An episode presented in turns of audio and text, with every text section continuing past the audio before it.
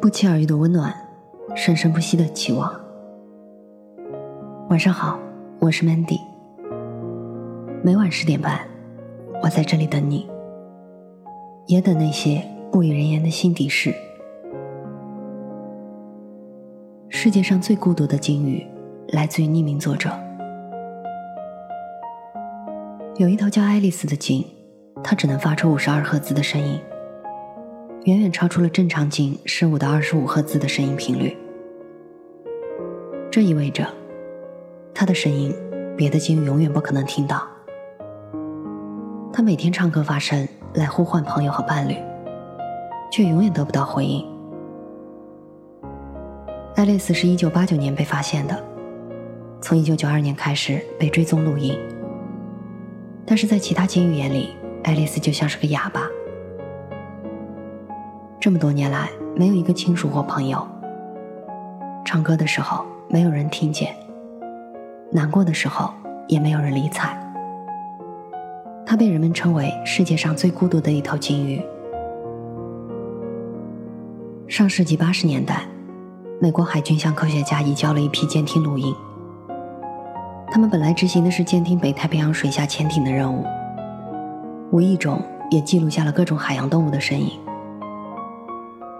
一九八九年，海洋研究所的生物学家在对这些信号进行分析时，发现有一头鲸的声音频率远远高出其他鲸类。从一九九二年开始，他们借助美国海军这套花费数十亿美元打造、现在闲置的水中听音系统，对它进行了追踪录音。这头能发出五十二赫兹声音的鲸，代号叫做五二，人们给它起了个爱称，叫爱丽丝。二零零四年八月，美国深海研究杂志发表了海洋生物学家沃特金斯和玛丽的相关论文。论文的最后写道：“也许很难接受的是，它可能是广阔海洋里唯一一只这样的鲸。”论文发表一个月后，沃特金斯因癌症去世，而玛丽的人开始不断收到信件。和以往的学术交流截然不同的是。这些信大多来自普通人，那些孤独的人、悲伤的人、心碎的人、绝望的人。他们在爱丽丝身上看到了自己，写信表达对这头鲸的同情，以及他们自己的孤独心情。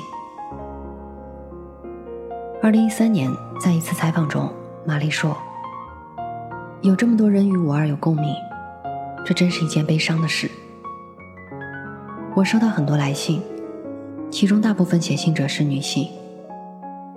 这些来信确实令人心碎，他们觉得自己跟五二一样，不适合任何地方，没什么朋友，觉得孤单，并且与每个人都不一样。几十年的时间里，爱丽丝一直在孤独歌唱着，从加州中部的温暖到北太平洋的刺骨洋流，一路迁徙。一路寻找，却从来没有得到任何回应。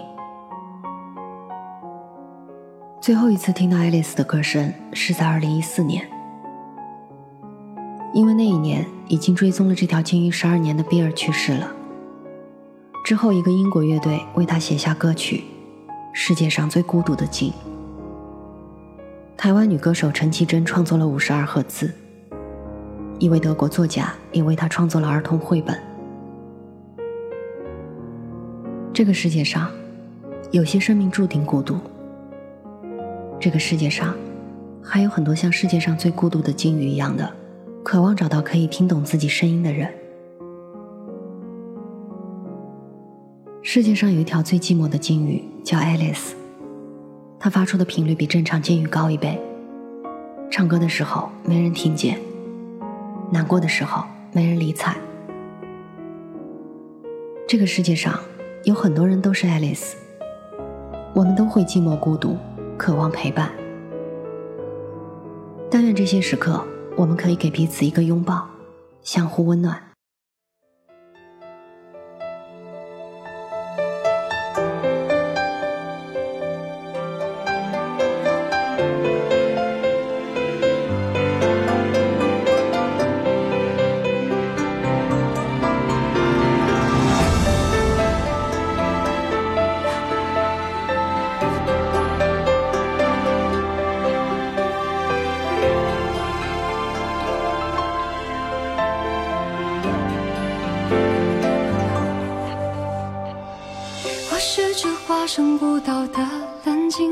着最巨大的身影。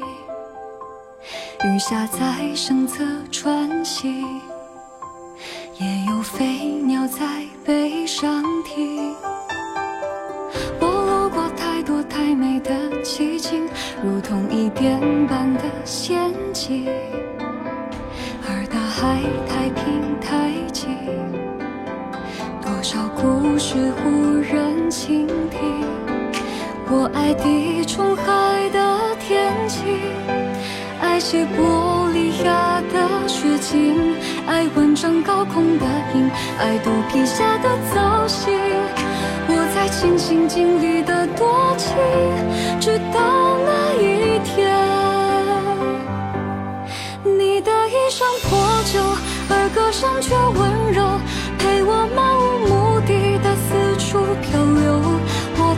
的背脊如黄酒，而你却微笑摆首，把它当成整个宇宙。你与太阳挥手，也同海鸥问候，陪我爱天爱地的四处风流。只是遗憾，你终究无法躺在我胸口。欣赏夜空最辽阔的不朽，把心字放入梦。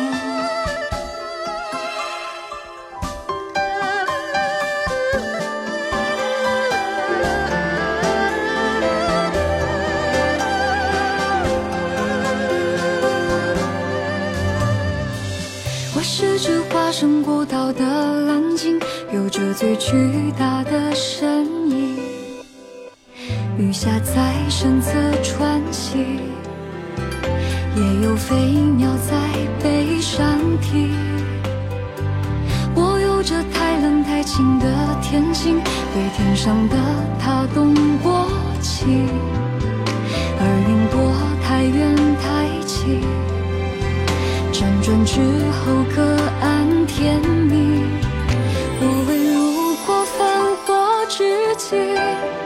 未听过喧嚣的声音，未见过太多神灵，未有过滚烫心情，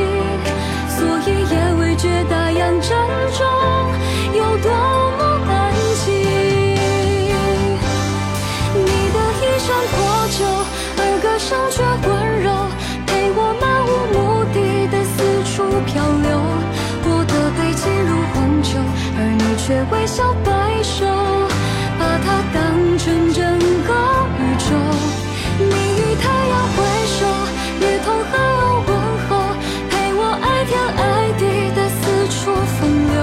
只是遗憾，你终究无法躺在我胸口，欣赏夜空最辽阔的不朽，把心字放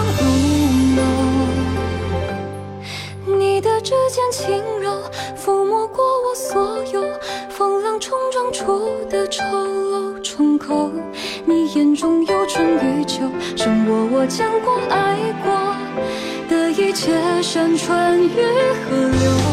曾以为我肩头是那么的宽厚，足够撑起海底那座琼楼，而在你到来之后，它显得如此清瘦。